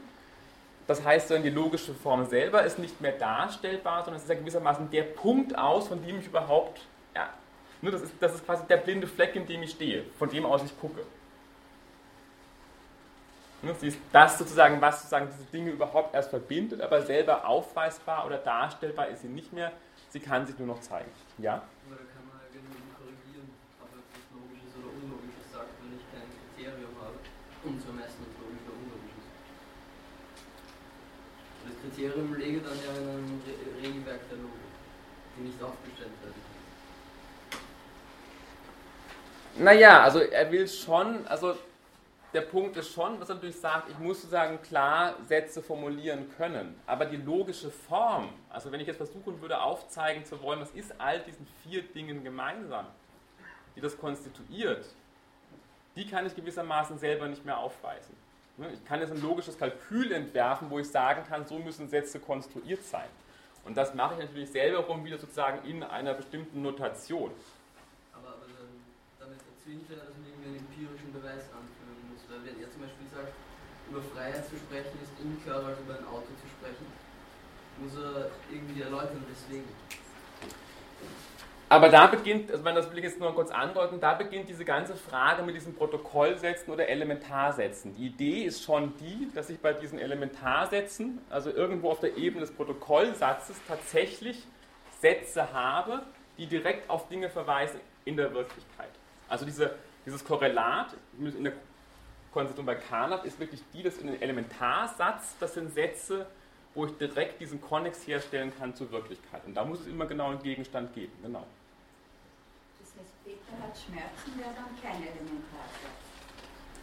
Das ist zumindest ein Satz, ja genau, das wäre eigentlich, äh, also da beginnt das eigentlich schon, wo ich eigentlich, da habe ich keinen Satz mit der Naturwissenschaft irgendwie. Ne? Über meinen Schmerz kann nur ich irgendwie reden letztendlich, der lässt sich irgendwie nicht aufzeigen. Also das wäre schon kein Satz, der, das ist zumindest kein Satz der Naturwissenschaften mehr und wäre auch nach Carnap und auch jetzt nach dem frühen Wittgenstein, glaube ich, kein Elementarsatz. Ja. Aber definiert die naturwissenschaftliche Struktur die Struktur der Logik. Ja, deswegen heißt es ja auch beim Wiener Kreis, dann spricht man vom logischen Empirismus. Also das wird die Kritik ja auch später sein, genau von Wittgenstein, die orientiert euch im Grunde genommen an dem Modell der, der, der Naturwissenschaften. Weil er sagte, die Logik muss für sich selbst sorgen, also irrt. Naja, das, wird, das, das, ist, das, ist, das ist der Grund, also das, das, ist, sozusagen, das können wir uns aufheben, das kommt dann eh später, aber das sind genau die Punkte, wo er einsetzen wird. Nämlich an diesem empiristischen Modell einerseits, ne, wo er sagt, also wir richten uns im Grunde genommen so, als müsste die Welt nach dem Modell der Naturwissenschaften funktionieren und würde auch Sprache so funktionieren. Und er wird einsetzen natürlich einem Exaktheitsideal. Er sagt, das Exaktheitsideal ist eigentlich völlig absurd. Es macht überhaupt keinen Sinn, von diesem Exaktheitsideal innerhalb der Sprache zu sprechen. Was Exaktheit ist, ist im Grunde genommen völlig relativ. Wir können keine sozusagen universale Exaktheit definieren. Ähm, das, das macht überhaupt keinen Sinn. Ne? Ist, wenn ich jetzt sage, die Flasche steht von mir einen Meter entfernt, ist das eine, glaube ich, ganz gute Angabe. Wenn ich sage, Meter und fünf Zentimeter wird schon schwierig, von wo aus? Ne? Also jetzt gucke ich, dann messe ich dann hier und messe ich von dort. Und wenn ein Physiker ein Experiment macht, dann muss es in Nanometern irgendwie sein. Wenn ich Fußball spiele, muss ich ungefähr sagen, ne, stell dich darüber ungefähr, ne, dass du den Pass bekommst. Also was, was Genauigkeit ist oder was Exaktheit ist, ist eben auch etwas, was in deinem, deinem Zweck gebunden ist und abhängig ist sozusagen von den, sagen, den, den Zielen, die ich anvisiere, die sich aber eben so rein absolut überhaupt nicht formulieren lässt. Also so genau die Kritik später von dem späten Wittgenstein am frühen Wittgenstein.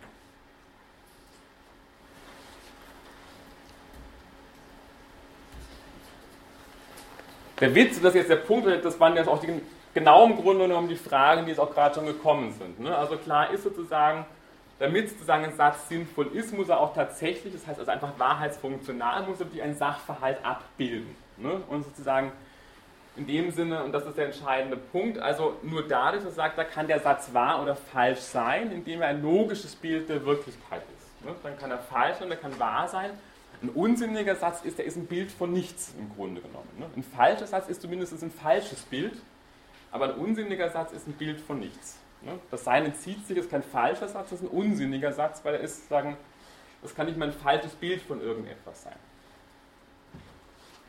Ne? Und der Punkt ist genau der, und da beginnt es mit diesem Protokollsätzen, also um es wirklich zu wissen, um, ob ein Satz das wahre oder das falsche Bild der Wirklichkeit ist, müssen wir letztendlich den Satz mit der Wirklichkeit vergleichen. Und die Idee ist wirklich die, also sagen, wir können tatsächlich sozusagen Elementarsätze hernehmen, aus denen sich alle anderen komplexen Sätze zusammenbauen lassen. Und sozusagen, dieser Ersatz ist dann eben genau wahr, wenn der Satz sozusagen, der Zusammenhang, der im Satz dargestellt wird, eben auch tatsächlich der Wirklichkeit entspricht. Hm? Also die Idee ist die, ich kann sagen, ich habe eine Sprache, die das Protokoll setzen, minimalen Sätzen. Die sozusagen haben einen direkten Kontakt zur Wirklichkeit und aus diesen Sätzen baue ich mir dann natürlich sozusagen eine komplexere Sprache zusammen, aber damit ist klar, lassen sich eben, das sagt er ja selber, eigentlich nur rein empirische Sätze formulieren. Ne? Also es gibt nur Sätze der Naturwissenschaften, das sagt er ja auch so. Andere Sätze sind dann eigentlich nicht möglich. Okay? Glauben wir das jetzt alles?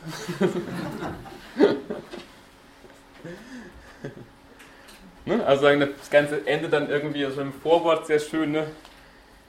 Das Ganze heißt dann so, also dagegen scheint mir die Wahrheit und der bescheidene Anspruch der hier mitgeteilten Gedanken unantastbar und definitiv. Ich bin also der Meinung, die Probleme im Wesentlichen endgültig gelöst zu haben. Wenn ich mich hierin nicht irre, so besteht nun der Wert dieser Arbeit zweitens darin, dass sie zeigt, wie wenig damit getan ist, dass diese Probleme gelöst sind. Also man sieht, was ist jetzt? Okay.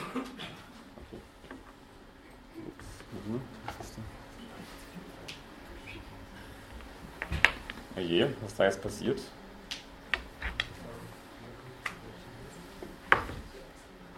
Das Kabel rausgeruckt, gesprungen, jetzt stimmt er. Kommt jetzt was? Ja, bei, bei mir sieht das Bild auch ganz komisch aus, deswegen gucke ich jetzt gerade so.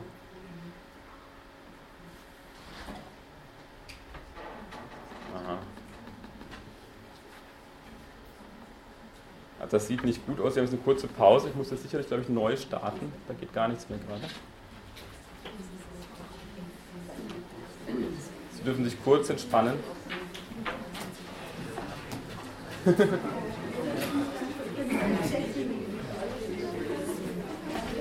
Ich hoffe, das geht jetzt wieder.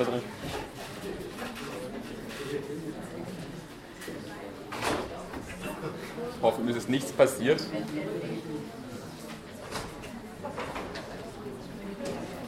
Und er spricht schon wieder mit mir, also weil das ja jetzt eigentlich eh, eigentlich ist alles gelöst jetzt. Jetzt hängt er sich auf. Also es ist jetzt eigentlich klar, dass nichts mehr zu sagen ist. Also irgendwie.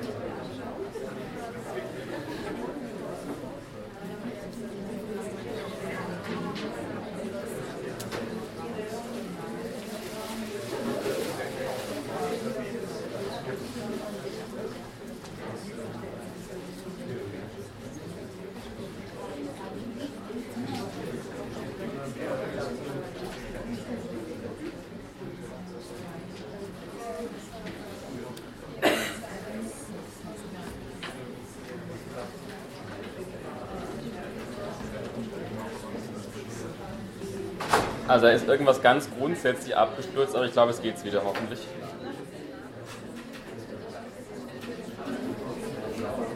Werden wir jetzt gleich sehen.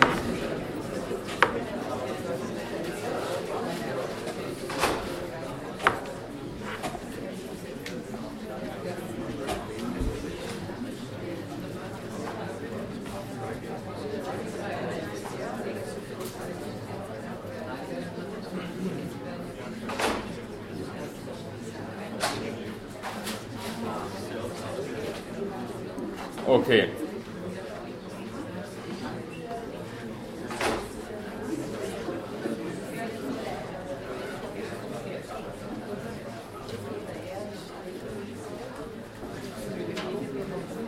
Okay, tut mir leid, war jetzt, aber ich musste jetzt komplett neu starten, was jetzt passiert ist. Ich glaube, weil das Kabel rausgerutscht ist von dem Beamer und irgendwas hat er da nicht vertragen dann in dem Moment. Okay, also es geht sozusagen, Wittgenstein beginnt im Grunde genommen nochmal von vorne. Ich habe ja gesagt, er macht diese große Pause irgendwie mit ähm, Volksschullehrer und Gärtner. Er hat ja in dieser Zeit noch, das ist glaube ich seine zweite Veröffentlichung, die ist erschienen ist, er hat ein Wörterbuch für Volksschulen veröffentlicht. Also das, ich habe es noch nicht gesehen, ist sicherlich sehr interessant, wahrscheinlich nicht kindgeeignet, aber ähm, aber ich glaube, das ist tatsächlich seine zweite noch Veröffentlichung, die er also nach dem Traktat irgendwie getätigt hat. Ähm, das Spannende ist, er arbeitet also jetzt wirklich völlig anders. Er ist also ein wirklicher Parallel- und Variantenschreiber. Also er schreibt extrem viel in unterschiedliche Bücher und Hefte und, und, und, und sagen, arbeitet also nicht systematisch, sondern wirklich immer sagen, in ganz unterschiedlichen Parallelen, an unterschiedlichen Dingen. Es kommt auch deswegen einfach nichts zur Publikation. Also das Einzige, was wirklich sozusagen ähm, Publikationsreife fast erlangt hat, das sind sozusagen die philosophischen Untersuchungen, der erste Teil. Ähm, aber sozusagen alles, alles weitere, auch diesel wäre auch erst posthum, also zwei Jahre nach seinem Tod veröffentlicht worden. Also auch das sozusagen ist quasi noch ein Manuskript, aber sozusagen es ist einfach nichts mehr tatsächlich ähm, von ihm veröffentlicht worden. Man hat also jetzt eine unheimliche Textsammlung und es gibt auch gerade, also was jetzt auch gerade spannend ist jetzt bei, bei Wittgenstein, also es gibt eben seine Werke eben auch in dieser digitalen Ausgabe, wo man eben auch genau versucht, einfach über diese Digitalisierung natürlich diese ganzen unterschiedlichen Varianten und Querverweise darstellen zu können. Also wenn man so will, ist Wittgenstein der Erste, der den Hypertext geschrieben hat, weil er wirklich auch so gearbeitet hat, sozusagen in so einer Hypertextstruktur letztendlich. Was macht er? Er setzt sich eigentlich genau mit seinem Frühwerk auseinander und das auf eine sehr radikale, kritische Art und Weise. Also er versucht, es mir das selber also auch sagt im Vorwort, sagen, schwere Irrtümer in dem ersten Buche nicht stehen zu lassen. Also die Einwände kamen ja schon, aber es ist ganz klar, also er, er setzt sich eigentlich mal ganz radikal mit dem auseinander, was er sagen, im Traktatus geschrieben hat. Es gibt also von daher so eine ganze Reihe von eklatanten Unterschieden und spannend ist, die sind nicht nur inhaltlicher Art, sondern auch formal spiegeln die sich wieder. Auf der inhaltlichen Art ist klar, also es gibt, sagen in dem Spätwerk keinen Versuch mehr einer Extrapolierung hin eine logische, exakte Sprache. Dagegen wird im Grunde genommen eigentlich genau der vielfältige Gebrauch von Sprache betont. Und es wird sozusagen auch eigentlich jeder Versuch, sowas wie eine logische Struktur oder Substruktur aller Sprachen zu postulieren, wird eigentlich radikal zurückgewiesen. Also die ganze Idee, es könnte sowas geben wie eine logische Syntax oder Grammatik, die allen unseren Sprachen und das eben Kultur invariant zugrunde liegt, die wird komplett fallen gelassen. Ähm, stattdessen haben wir es eben in der Pluralität sozusagen von Sprachspielen und Weltbildern zu tun. Also die ganze, sozusagen der ganze Idee eines sozusagen Methodenuniversalismus, den er vertritt im, im Traktatus, auch eines gewissen, wenn man so will, eines gewissen Erklärungsmonismus, wird sozusagen hier ersetzt durch eben eine Form einer Pluralismus von Sprachspielen und Weltbildern. Stilistisch zeigt sich es auch darin, dass er eben nicht mehr diesen hierarchischen Aufbau hat, sondern eben jetzt tatsächlich in so einer sehr offenen, im Grunde genommen aphoristischen Form arbeitet. Es ist zwar alles noch durchnummeriert, sehr häufig, aber im Grunde sind es alles kurze Aphorismen, die er formuliert. Die Veränderung des Stils zeigt sich auch sozusagen in seinem Tonfall letztendlich. Also es gibt sehr sozusagen, oft sozusagen Texte in der Dialogform verfasst, was würdest du sagen oder würdest du das und das sagen. Es gibt immer so einen fiktiven Partner. Der fiktive Partner ist sehr häufig der Leser, es ist sehr häufig aber auch natürlich der Verfasser des Traktatus. Also wenn man so will, tritt eigentlich Wittgenstein selber in den Dialog mit sich und beginnt sozusagen den Dialog mit dem Leser, der Leserin, aber auch mit dem Verfasser des Traktatus. Also er bezieht sich auch öfter in den philosophischen Untersuchungen auf den Verfasser des Traktatus. Meint natürlich damit letztendlich sich selbst.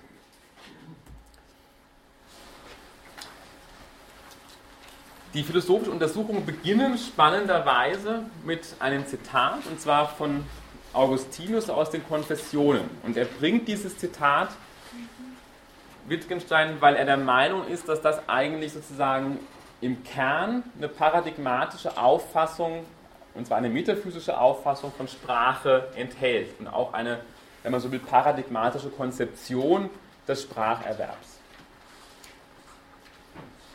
Also Augustinus ist es jetzt, nannten die Erwachsenen irgendeinen Gegenstand und wandten sie sich dabei ihm zu, so nahm ich das wahr und ich begriff, dass der Gegenstand durch die Laute, die sie aussprachen, bezeichnet wurde, da sie auf ihn hinweisen wollten. So lernte ich nach und nach verstehen, welche Dinge die Wörter bezeichneten, die ich wieder und wieder an ihren bestimmten Stellen in verschiedenen Sätzen aussprechen hörte. Und ich brachte, als nun mein Mund sich an diese Zeichen gewöhnt hatte, durch sie meine Wünsche zum Ausdruck ups, bin ich gleich gesprungen, jetzt nicht zu schnell. Also das sozusagen wäre das paradigmatische Modell, so wie wir uns vorstellen, dass wir Sprache lernen. Ne? Die Erwachsenen sprechen, sie benennen Dinge, sie tun das, indem sie hinweisen. Das ist die ostensive Definition. Ich weise auf Dinge hin, das ist ein Tisch, das ist ein Stuhl, das sind viele Menschen, das sind Studierende und so weiter und so fort. Ne? Das ist ein Computer. Und irgendwann beginnt das Kind zu sprechen, es entwickelt eine Korrelation zwischen den Dingen und den Wörtern zu entdecken und kommt dann in die Lage, und hier eben auch der Punkt, eben seine eigenen Wünsche letztendlich durch Zeichen zum Ausdruck zu bringen. Genau an dieser Sprachkonzeption wird jetzt Wittgenstein versuchen, sich abzuarbeiten. Die ganzen philosophischen Untersuchungen sind im Grunde genommen ein Versuch, diese Sprachkonzeption, wenn man so will, zu destruieren und zu dekonstruieren.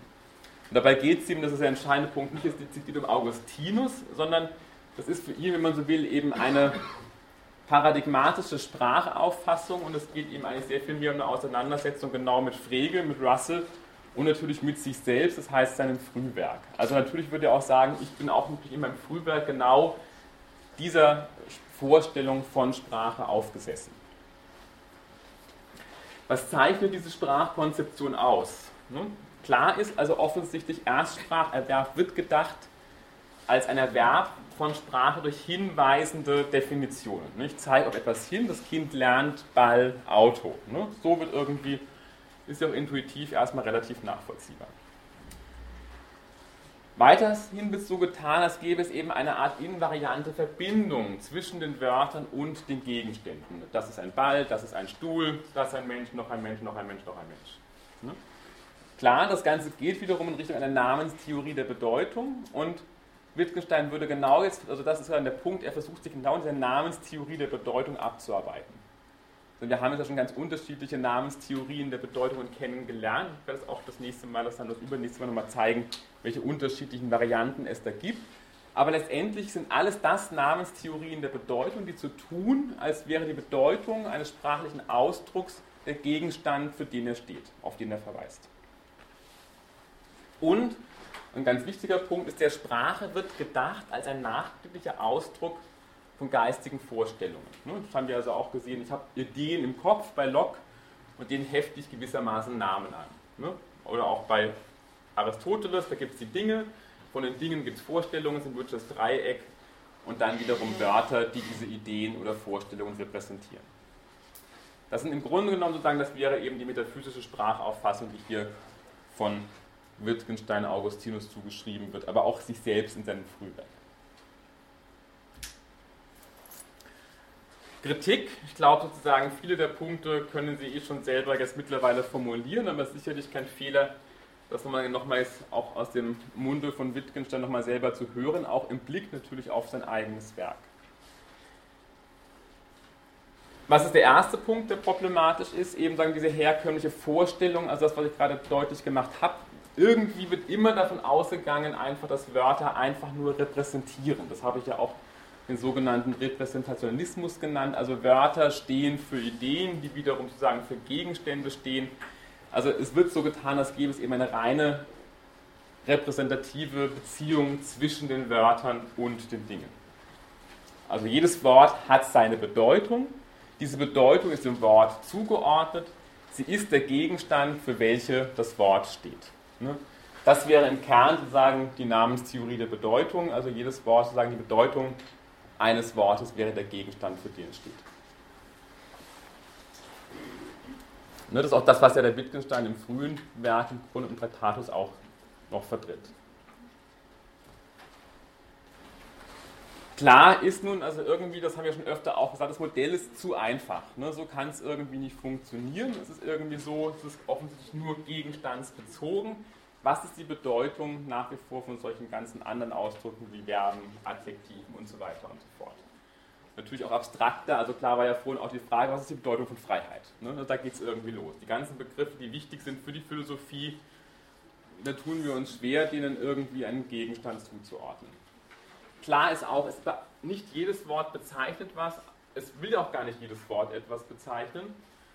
Und genau dasselbe für Sätze, nicht jeder Satz ist eine Aussage, die wahr oder falsch sein kann. Ein Großteil unserer Sätze will ja gar nicht wahr oder falsch sein können. Ne? Also wenn ich jemandem was bitte oder verspreche, dann will der Satz gar nicht wahr oder falsch sein. Also auch da sozusagen eine Verengung eigentlich auf einen relativ kleinen Teil dessen, was wir als Sprache bezeichnen.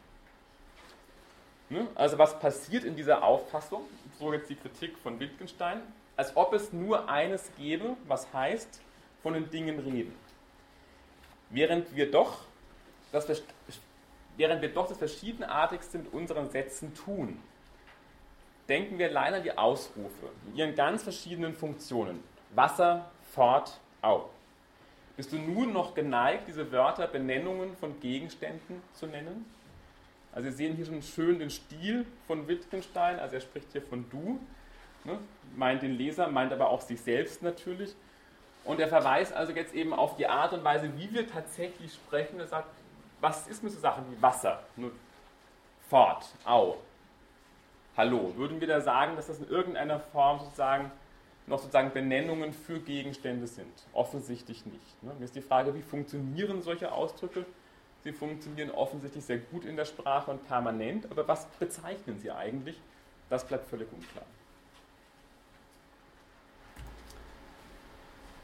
Der zweite wichtige Punkt ist der, dass irgendwie diese ganze Idee, die erstmal intuitiv so einsichtig zu sein scheint, nämlich die der hinweisenden Definition, so eindeutig überhaupt nicht ist. Ne? Denn was, also ein Beispiel ist selber irgendwie zwei, zwei Nüsse, es zeigt jemand zwei Nüsse und sagt zwei. Ne?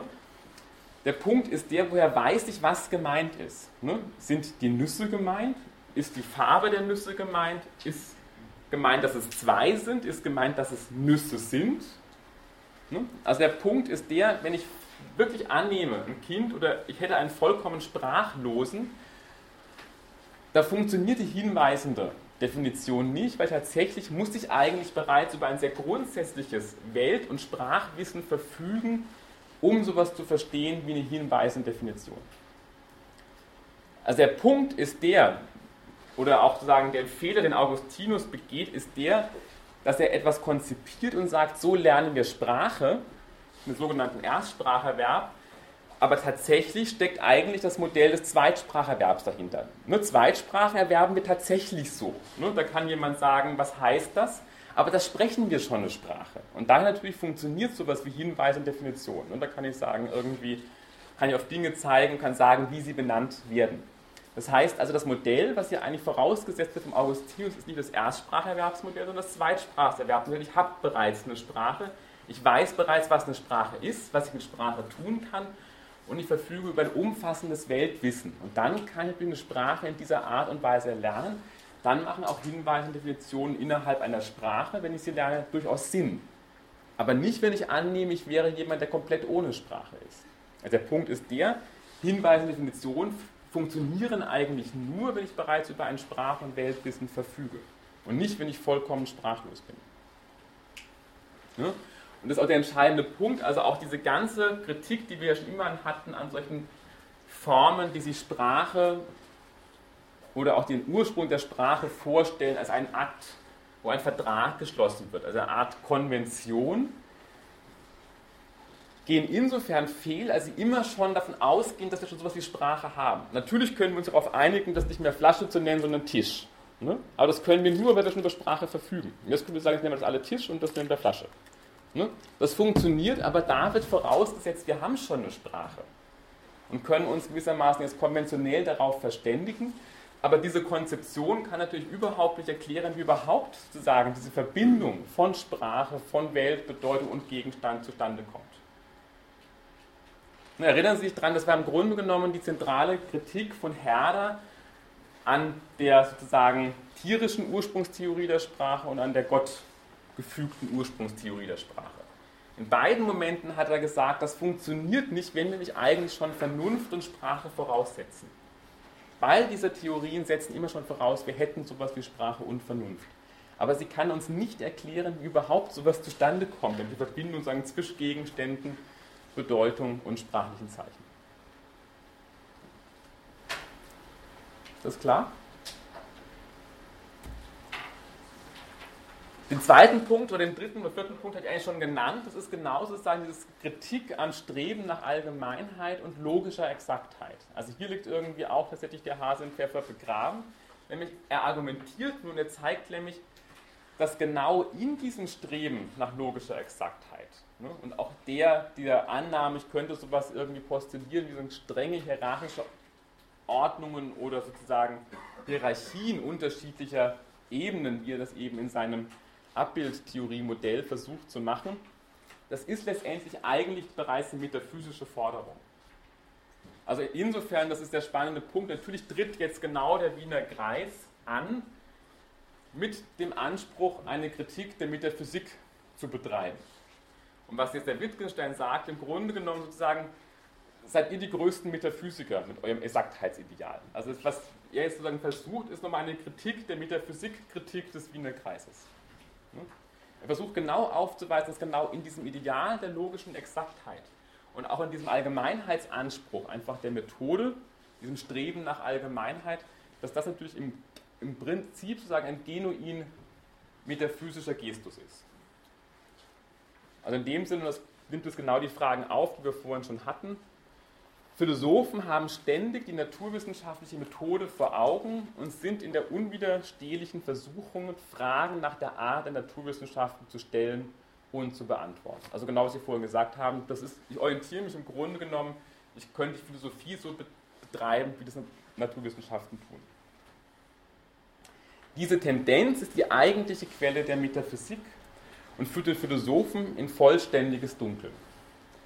Anstelle von Streben nach Allgemeinheit hätte ich auch sagen können, die verächtliche Haltung gegenüber dem Einzelfall. Ne? Also er sagt, im Grunde ist der ganze, dieser Methodenuniversalismus oder auch die Orientierung an dem Modell der Naturwissenschaften, das ist genau das, was die Philosophie ins Dunkel führt. Und nicht, was ihr hilft, sozusagen tatsächlich zu mehr Klarheit zu gelangen. Das heißt, was er in Frage stellt, ist was ich schon vorher Methodenuniversalismus genannt habe. Das heißt nichts anderes als die Überlegung, es könnte sowas geben wie eine einzige Methode, die ich jetzt auf alles anwenden kann. Ne, so eine Methode wäre die Sprachanalyse nach dem Ideal der logischen Exaktheit. Das könnte ich gewissermaßen eine Methode hernehmen und könnte das auf alles Mögliche anwenden. Ohne sozusagen Unterschied der Person, das nennt er ja Verachtung gegenüber dem Einzelfall. Ne, also sein Beispiel ist hier, denke dir jemanden, und das ist wichtig, also generell für seinen Stil. Also der ganze, das ganze Spätwerk besteht zum ganz großen Teil eigentlich so einer Sprache von Bildern und Gleichnissen. Es wird ganz vieles immer nur angedeutet, es wird ganz wenig wirklich ausgeführt. Also sehr viele Antworten muss sich der Leser oder die Leserin einfach selber geben. Also er sein ganzer Stil ist eher ein hindeutender, ein hinweisender und nicht mehr sozusagen ein apodiktischer, wie wir das noch kennen aus, den, ähm, aus dem Traktatus. Also denke dir jemanden, Denke dir, jemand sagt dir, alle Werkzeuge dienen dazu, etwas zu modifizieren. Ne? Die Idee ist die, ich könnte Werkzeuge bestimmen, indem ich sage, Werkzeuge ist alles das, was irgendetwas anderes modifiziert. So der Hammer, die Lage des Nagels, die Säge, die Form des Bretts und so weiter. Und was modifiziert der Maßstab, der Leintopf, die Nägel?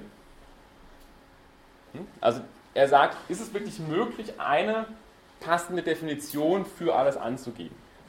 ist es wirklich möglich, eine Methode zu entwickeln, die auf alles tatsächlich passt und dementsprechend angemessen ist.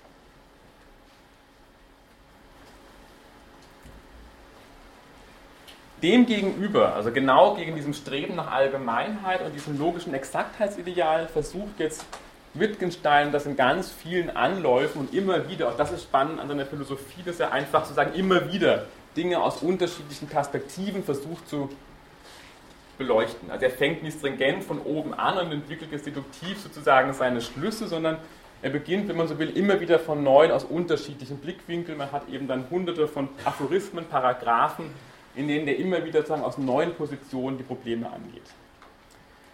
Was nun genau sozusagen einfach die Sprache oder unser Sprachverständnis betrifft, argumentiert Wittgenstein, wir müssen eigentlich genau Sprache ganz wesentlich situationsbezogen denken und sagt situationsbezogen auf ihren Gebrauch hin. Also die Frage ist jetzt, und deswegen Philosophie der normalen Sprache, die zentrale Leitfrage wird die sein, wie gebrauchen wir denn Sprache tatsächlich?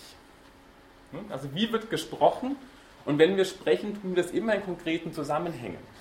Also die Frage ist jetzt die, wie wird tatsächlich gesprochen und wie wird Sprache gebraucht in unterschiedlichen Kontexten? Und offensichtlich lassen die sich nicht alle vereinheitlichen, sondern wir müssen von der Pluralität von ganz unterschiedlichen Gebrauchsweisen und Kontexten letztendlich ausgehen. In dem Sinne auch, was heißt das eigentlich für das ganze Modell des Erstspracherwerbs? Es ist offensichtlich klar, dass das Kind nicht Bedeutungen vermittelt bekommt, abstrakt, ne, durch sozusagen hinweisende Definitionen, sondern das Kind wird eigentlich eingeführt, abgerichtet, sagt er auch, in sozusagen situations- und kontextabhängigen Gebrauch von Sprache. Ne? Das Kind lernt die Bedeutung von Bleistift oder von Stift genau im Gebrauch. Ne? Das ist etwas, was man in die Hand nehmen kann, das kann man in den Mund stecken und damit kann man malen. Dadurch lernt sozusagen das Kind die Bedeutung von Stift und nicht indem ich sage, es ist ein Gegenstand, mit dem du malen kannst.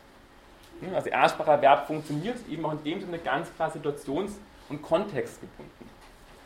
Und in dem Sinne, wenn man jetzt so will, also eben auch sozusagen die, auch verkürzt, aber sozusagen die zentrale These wäre jetzt die von den philosophischen Untersuchungen eben, dass die Bedeutung eines Wortes nicht mehr der Gegenstand ist, für den er steht, sondern die Bedeutung eines Wortes ist ein Gebrauch in der Sprache. Müssen wir vorsichtig sein, deswegen auch gleich da unten. Im Grunde genommen ist es Betonung hier genau auf dem Gebrauch. Also auch was jetzt Sprache ist, lässt sich so leicht eigentlich gar nicht mehr sagen. Ne, wir können jetzt sozusagen Sprache gar nicht mehr isoliert betrachten von ihren unterschiedlichen Gebrauchsweisen. Das heißt, und das wird sozusagen der zweite wesentliche Wendepunkt sein, auch bei Wittgenstein, dass eben Sprechen eigentlich immer schon Teil einer Tätigkeit ist. Hm, also wie das Kind lernt nicht die Bedeutung von Stift einfach durch eine Erklärung und eine Definition, sondern es lernt die Bedeutung, indem es damit malt. Ne, genauso lernt die Bedeutung von Restaurant nicht, indem uns das jemand erklärt. Ne, das können wir vielleicht hinterher, wenn wir schon große Sprache beherrschen, sondern ein Kind lernt Restaurant, die Bedeutung von Restaurant, dadurch, man weiß, da geht man hin, da setzt man sich hin, dann kommt jemand, der gibt einem eine Karte, dann sucht man sich was aus, dann bestellt man, dann kriegt man Essen, ne, dann isst man das auf und dann muss man bezahlen, dann geht man wieder nach Hause. Ne, also das ist auch klar sagen, Bedeutung auch von Begriffen ist eingebunden in sozusagen umfassende Kontexte, die situationsgebunden sind und die in dem Sinne eben auch ganz klar sozusagen Teil einer Tätigkeit sind. Ne? Also Restaurantbesuch ist Teil einer Tätigkeit, da mache ich etwas tatsächlich. Das heißt also in dem Sinne, und das ist auch ein wichtiger Punkt, ich kann eigentlich gar nicht mehr streng trennen zwischen reinen verbalen und nonverbalen Aspekten des Sprechens. Ne? Sprechen ist immer schon sozusagen eingebunden, verwoben mit unterschiedlichsten Handlungen. Ich habe also hier einen sehr viel sagen, differenzierteren, aber eben auch einen komplexeren Begriff von Sprache, dass eben das Sprechen einer Sprache immer schon Teil einer Tätigkeit ist und verwoben ist mit Handlungen und nicht isoliert davon betrachtet werden kann. Dann würde ich jetzt sagen, wenn du glaubst, du könntest Sprache an sich untersuchen, unabhängig von der Art und Weise, wie sie konkret verwendet wird, dann bist du eigentlich schon auf dem Holzweg. Ne, es ist jetzt völlig diametral, erstmal auf den ersten Blick zu dem, was er uns vorher erzählt hat, im Traktatus, ne, wo es darum ging, die logische Struktur oder Syntax der Sprache herauszuarbeiten. Der weitere wichtige Punkt ist der, also er spricht von einer Pluralität von Sprachspielen, also einerseits Sprachspiele, das sozusagen, das betont auch nochmal sozusagen diesen Tätigkeits- oder Handlungsaspekt von Sprechen, aber eben auch die Betonung von Pluralität. Das heißt, eigentlich ist können wir nicht einfach sagen, okay, es gibt 15 oder 20 Sprachspiele, die wir spielen. Eine Sprachspiel wäre Restaurant oder Sprachspielprüfung oder Sprachspiel Bewerbungsgespräch oder Sprachspiel Smalltalk, sondern sein Argument ist, es gibt letztendlich eigentlich eine unabzählbare Menge von Sprachspielen und letztendlich sagen, ja, auch ist diese Menge nicht abschließbar. Und die kulturell, historisch gebunden werden bestimmte Sprachspiele entstehen und andere werden im Grunde genommen vergessen werden. Ne? Also so Sprachspiele wären Befehlen, Beschreibungen, Berichten, Rätselraten, Vermuten, Danksagen, eben andere konzeptuell größere wären, so was ich gerade genannt habe, eben eine Prüfung, ne, sind Sprachspiele im Grunde genommen, Prüfungsgespräch, Restaurantbesuch und so weiter und so fort.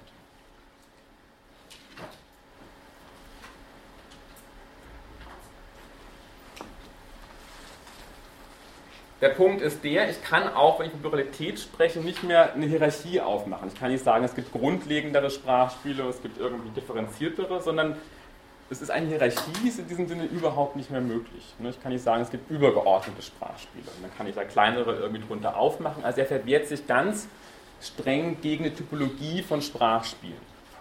Austin, nur als Hinweis, wird dann derjenige sein, der sagt, nein, wir müssen es trotzdem schaffen. Eine Typologie muss möglich sein. Also Austin ist jemand, der sagt, ich stimme zwar Wittgenstein zu, bis auf den Punkt, dass, dass eine Typologie nicht möglich ist. Also nicht so, dass jetzt sagen, Wittgenstein das letzte Wort da hat, Austin genau der an dem Punkt ansetzen wird sagen, wir müssen irgendwo eine Typologie aufstellen von Sprachspielen. Und ne, also das, das, wenn es halt 50 sind, sind es halt 50, aber es muss möglich sein, sowas in irgendeiner Form zu klassifizieren. Also nochmal, um das auf den Punkt zu bringen, ich denke, es ist ganz gut, dass eben Sprachspiele einfach in dem Sinne variabel sind, auch geschichtlich veränderlich und im Grunde genommen vorübergehend. Und eben der bringt das Stück auf den Punkt. Und diese Mannigfaltigkeit ist nichts Festes, ein für alle Mal Gegebenes, sondern neue Typen der Sprache, neue Sprachspiele, wie wir sagen könnten, entstehen und andere ver veralten und werden vergessen. Was dann auch folgt, ist eben nochmal eine dezidierte Kritik eben an sich selber, an seiner Position letztendlich im, im Traktatus.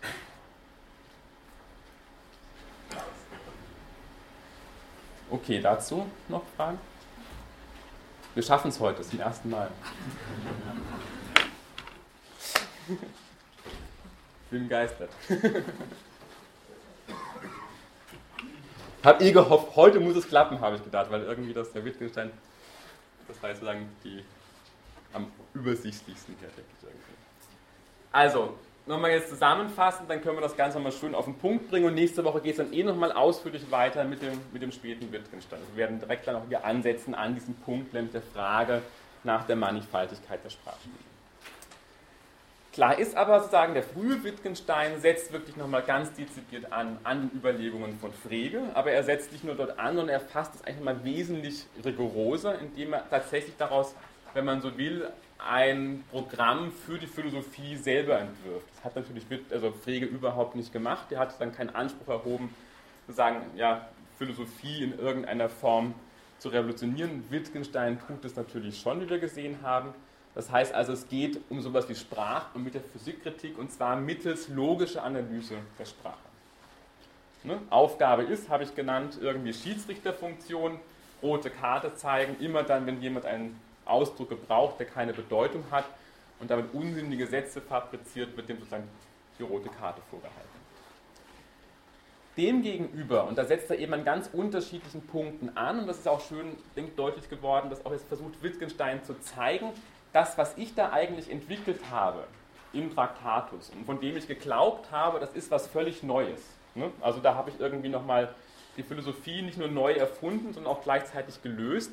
Das ist im Grunde genommen eigentlich eingeschrieben in das gesamte metaphysische Denken seit Aristoteles und Augustinus. Ne? Also das ist der, der Punkt, warum er auch verweist auf dieses Augustinus-Zitat, in dem er klar machen möchte, das ist nicht nur ich, Frege und Russell gewesen, die da einen Fehler gemacht haben, sondern es ist tatsächlich eben eine ganz paradigmatische Form einer Auffassung von Sprache, die lässt sich aufzeigen von Platon und Aristoteles bis sozusagen ins 20. Jahrhundert. Und dieser Auffassung gegenüber, die im Grunde genommen eben als Namenstheorie der Bedeutung bezeichnet werden kann, unter diesem großen Titel, versucht er eben es genau seinen vielfältigen Gebrauch von Sprache deutlich zu machen und auch zu betonen, dass eigentlich der entscheidendste Punkt, dass Sprache eben Teil einer Tätigkeit ist. Ne, dass also Sprechen immer schon sozusagen eingewoben oder verwoben ist mit ganz konkreten Handlungen in der Welt. Und in dem Sinne natürlich auch immer sozusagen auf die Welt bezogen ist und natürlich auch, das haben wir bei Herder und Humboldt schon gehört, eben auch nicht immer sich im Gespräch, im Dialog vollzieht. Also mit anderen ist immer schon ein Sprechen mit anderen und auf andere bezogen. In dem Sinne ist sozusagen auch, wenn man so will, eigentlich die Alltagssprache nicht hintergehbar. Also die logische, es ist zwar sowas möglich wie ein Kalkül zu entwickeln, aber die Normalsprache, die wir sprechen, bleibt letztendlich unser Fundament. Also dahinter können wir nicht zurückgehen. Das heißt, also das wird immer die erste Sprache bleiben. Das hat ja auch zumindest das Frege noch sehr gut eingesehen, dass er eigentlich sagt, also das ne, Beispiel mit der Hand, im Grunde ist unsere natürliche Sprache wie eine Hand, die Werkzeuge entwickeln kann, zu unterschiedlichsten Zwecken. Der wichtige Punkt ist auch der, dass sozusagen er argumentiert, und das ist ganz entscheidend, denke ich, auch sich klar zu machen, es gibt keine zweite Ebene unter der Sprache oder dem Sprechen. Das nennt sie Pellegrima ganz schön in der Zwei-Welten-Theorie oder ein Zwei-Welten-Modell der Sprache, wo immer davon ausgegangen wird, es gibt unter der Sprache noch was anderes. Also eben eine universale Grammatik oder eine logische Struktur, auf die sich dann aufbauen, sagen alle Sprachen als einzelne historische Varianten realisieren können. Also die Idee, wir könnten das unterscheiden, so eine Ebene, eben eine Ebene der Struktur der Sprache oder der Logik und einer realen, konkreten Sprache, die wird zurückgewiesen. Das wäre das Zwei-Welten-Modell, sondern Sprache ist immer schon Sprechen als eine Tätigkeit. Klar ist das Exaktheitsideal, wird komplett verworfen. Wir haben es mit einem vielfältigen Gebrauch von Sprache zu tun. Und eben auch das wiederum als ein, im Grunde eine starke Zurückweisung jeder Vorstellung dessen, dass Sprache repräsentieren oder abbilden würde oder ein Ausdruck unserer Gedanken wäre. Also auch mit der Auffassung bricht der späte Wittgenstein, dass er eigentlich sagt, Sprache bildet eigentlich überhaupt nichts ab, oder bildet nicht, nicht einfach irgendetwas ab. Das war ja die ganze Idee der Abbildtheorie oder der Idee, ich drücke meine Gedanken aus durch meine sprachlich artikulierten Sätze, sondern sozusagen Sprechen ist immer schon eingebunden in Handlungen und kann deswegen auf keine, sagen, nicht auf ihre rein repräsentative Funktion letztendlich reduziert werden. Okay, das nächste Mal machen wir dann weiter mit Sprachspielen, was wir heute angefangen haben, dem Konzept der Familienähnlichkeit und eben der neuen Aufgabe der Philosophie. Also Wittgenstein wird diesen Anspruch beibehalten, da bleibt er sich treu, tatsächlich die Philosophie nochmal auf völlig neue Beine zu stellen.